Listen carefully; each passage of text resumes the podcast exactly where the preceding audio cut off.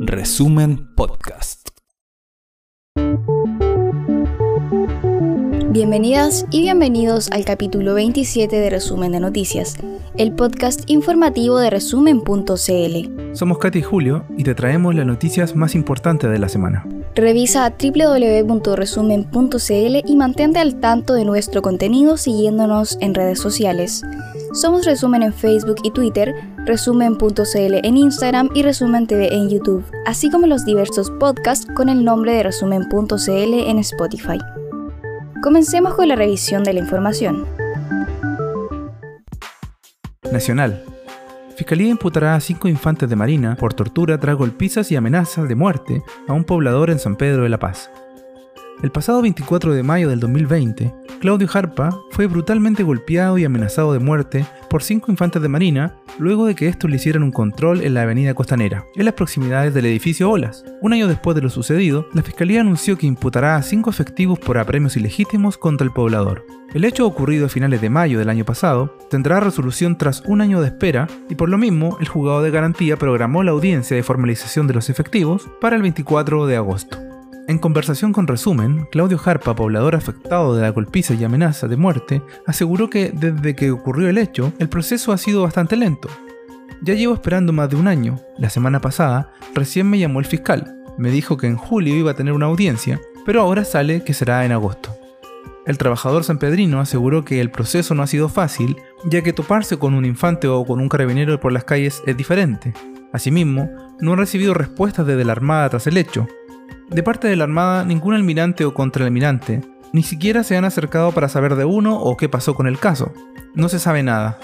Carlos Peirín Matamala ha salido de la cárcel del Manzano tras acogerse al beneficio de libertad condicional.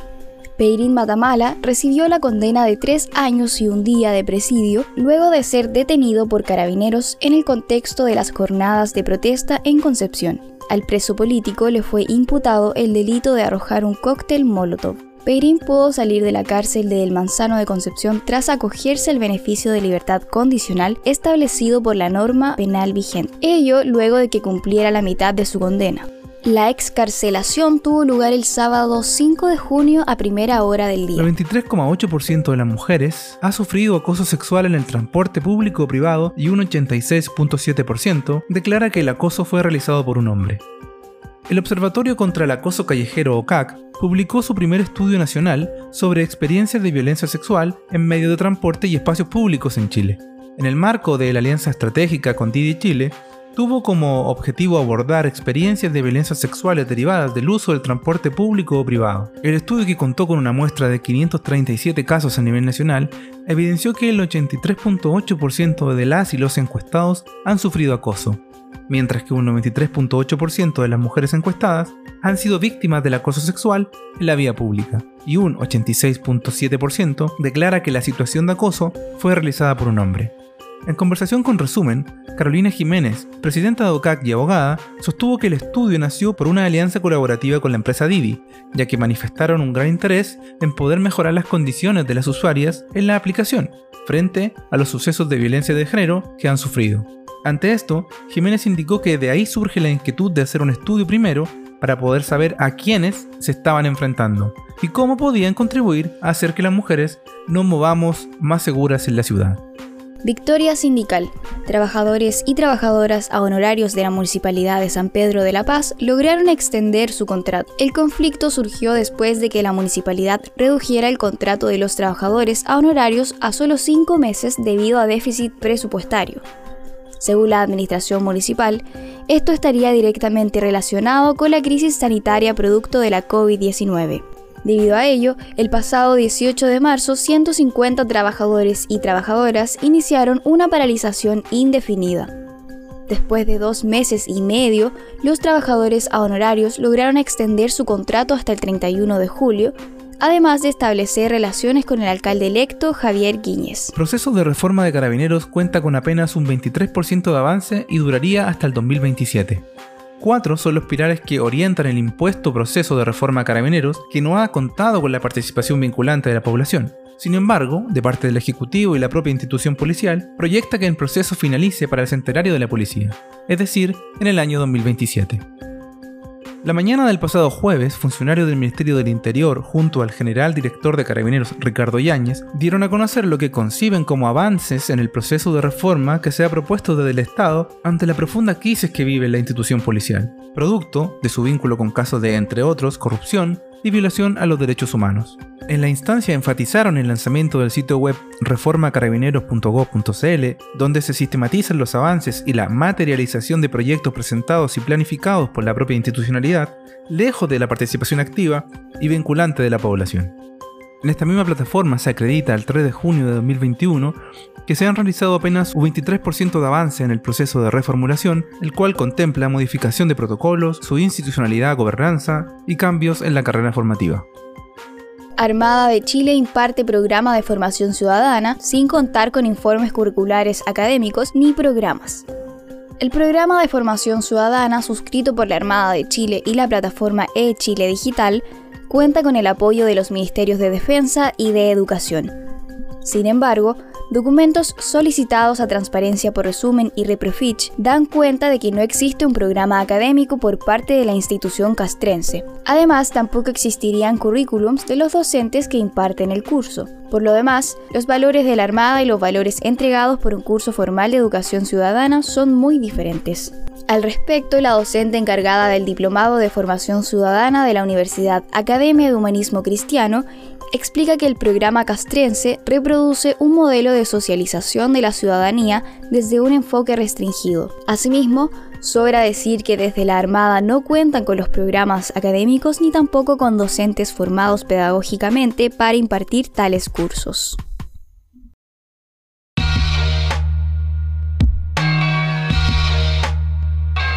Tras más de una década publicando noticias de forma independiente, requerimos de tu aporte para seguir cuidando tu información. Te invitamos a visitar resumen.cl e ingresar a la pestaña Colabora. Puedes apretar nuestro botón Donar, realizar una transferencia electrónica o elegir un aporte mensual para mantener vivo este proyecto orientado a la defensa de los territorios y las comunidades es que hoy te invitamos a colaborar. Juzgado rechaza sobreseimiento del cabo de la Armada imputado por crimen de Manuel Rebolledo. El juzgado de garantía de Talcahuano rechazó la solicitud de sobreseimiento presentada por la defensa del cabo Leonardo Medina, imputado por el asesinato de Manuel Rebolledo, tras ser atropellado con un camión militar a días de iniciado el estallido social el juzgado de garantía de Talcahuano revisó la solicitud presentada por el abogado Pelayo Vial Campos en favor del cabo de la Armada, la cual buscaba el sobreseguimiento de la causa que lo apunta como autor del asesinato de Manuel Rebolledo. En este contexto, fue la jueza Piele quien, revisando los argumentos presentados, definió que no es posible establecer una nula responsabilidad del imputado en el crimen del poblador de Talcahuano. Ante esto, el sobreseimiento fue rechazado por el juzgado de garantía y eventualmente se determinará en un juicio la decisión sobre el caso. Caso Catrillanca. Revoca en libertad vigilada a carabinero condenado Braulio Valenzuela y deberá cumplir pena en la cárcel. En fallo unánime, la Corte de Apelaciones de Temuco revocó el beneficio de libertad vigilada intensiva que dictó el Tribunal Oral de Angol al carabinero Braulio Valenzuela, condenado por el homicidio de Camilo Catrillanca. De esta forma, deberá cumplir su sentencia de tres años en la cárcel. Con esta decisión son tres los condenados por este homicidio que deben cumplir su sentencia privados de libertad. El sargento Carlos Alarcón Molina, condenado a 16 años, Raúl Ávila Morales, sentenciado a poco más de 6 años, y Valenzuela.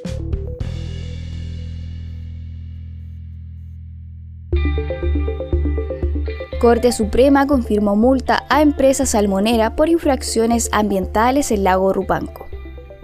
A fines de mayo, la Corte Suprema confirmó la sentencia de 150 UTM contra la empresa Caleta Baimar SPA. Las razones fueron infracciones ambientales en su centro de cultivo salmonero, ubicado en el lago Rupanco a mediados de 2018. La decisión se tomó tras una serie de apelaciones de parte de la salmonera. Anteriormente, la sentencia ya había sido apelada en la Corte de Apelaciones de Valdivia. Finalmente, Caleta Baimar SPA deberá pagar la multa referida a infracciones ambientales cometidas a fines de mayo de 2018. Despachada y sin respaldo de los pueblos. Comisión de Minería del Senado aprueba proyectos sobre glaciares. La Comisión de Minería del Senado aprobó el criticado proyecto sobre protección de glaciares que acusan organizaciones socioambientales no contempla una defensa del ecosistema completo.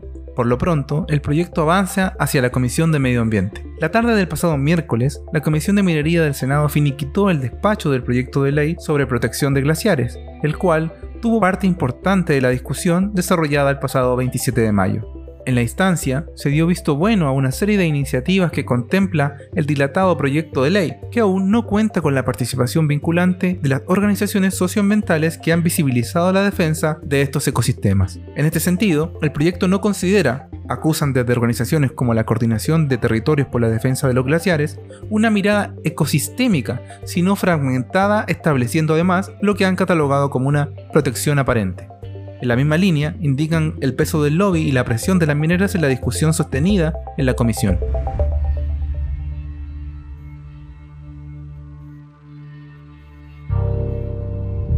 Trabajo. Huelga en Mina Escondida y Spence. Sindicato de BHP se moviliza tras intransigencia de la empresa en negociaciones. A fines de mayo, el sindicato número uno de especialistas y supervisores de la empresa minera BHP inició una huelga tras el infructuoso proceso de negociación contractual que desarrolla con el gigante transnacional. Concretamente, se trata de trabajadores y trabajadoras que se desempeñan en un centro de operaciones remotas de las minas de cobre Escondida y Spence.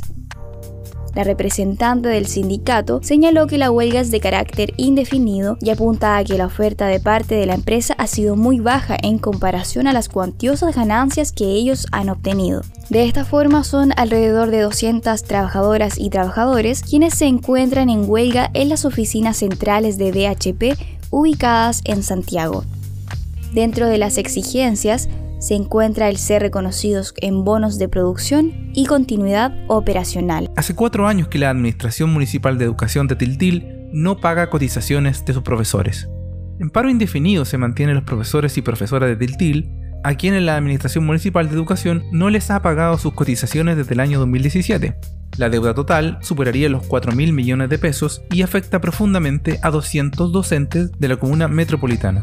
En medio de una crisis sanitaria y económica, el municipio de Tiltil aún no ha pagado las cotizaciones de su profesorado, afectando directamente a nueve establecimientos y a más de 1.500 estudiantes de la comuna. La respuesta de Manuel Ceballos, secretario general de dicha administración educativa, fue renunciar, argumentando que la deuda se arrastra hace muchos años y que no puede hacer nada para enmendar la gravísima irregularidad. Además, las y los profesores afectados acusan absoluto abandono por parte del Ministerio de Educación, organismo que les ha negado cualquier tipo de acercamiento, escudándose en la inminente acusación constitucional que caería sobre Raúl Figueroa, a cargo de dicha cartera ministerial. Trabajadoras honorarias denuncian despidos injustificados y prácticas antisindicales por parte del municipio de Valparaíso. Los sindicatos de trabajadoras honorarios y de trabajadores invisibles de la municipalidad de Valparaíso acusaron que el alcalde Jorge Sharp despidió a 44 funcionarios y funcionarias de sus cargos. Entre ellos, 5 son dirigentes, 4 mujeres, de nuestros sindicatos, manifestaron en una declaración pública. Además, relataron que las desvinculaciones fueron realizadas a través de correos electrónicos sin expresar las razones personalmente. En la declaración pública alertaron que frente a este abuso de poder hacia trabajadores a honorarios sin derechos laborales ni sindicales garantizados, se organizaron, movilizaron y exigen que la alcaldía actúe éticamente, acorde con su discurso político, respetando la dignidad de quienes levantan el municipio desde la precariedad laboral. Tras esto, añadieron que la alcaldía además les informó que quienes continúen tendrán renovaciones de contrato solo por tres meses, en espera de recursos externos para pagar los salarios. De no existir tal financiamiento, se van a generar más despidos. Finalmente, son claros en señalar que este actuar es incomprensible y que denota serios problemas de gestión interna, con claras señales antisindicales y de amedrentamiento, las cuales no pueden ser toleradas. Por ello, inician un proceso de movilización hasta que se revierta la situación. Colombia. Cinco personas asesinadas y 24 heridas dejó represión en Cali este viernes. Este viernes se registró en la ciudad de Cali una nueva jornada de protestas y enfrentamientos entre manifestantes y fuerzas policiales, en donde cinco personas fueron asesinadas con arma corta y con tiro de fusil, mientras que al menos 24 resultaron heridas. En el Valle de Cauca, un atentado mató dos comuneros y dejó personas gravemente heridas. A través de un comunicado, la Unión de Resistencia Cali Primera Línea Somos Todos denuncia que el 4 de junio de 2021 los puntos de resistencia Paso del Aguante y La Portada fueron hostigados y atacados violentamente por parte de la policía, el SMAT, GOES y militares, dejando un lamentable saldo de 5 compañeros de lucha asesinados y más de 24 heridos. En el Paso del Aguante se registraron dos muertes presuntamente con fusil y 12 personas heridas. Muchas gracias por acompañarnos en una nueva semana informativa. Para más información revisa www.resumen.cl, síguenos en redes sociales y comparte y difunde nuestro contenido para avanzar en la democratización de la información. No te olvides de buscar más podcasts bajo el nombre de resumen.cl en Spotify, Apple Podcast, Google Podcast o donde sea que escuches tus podcasts. Nos encontramos la próxima semana.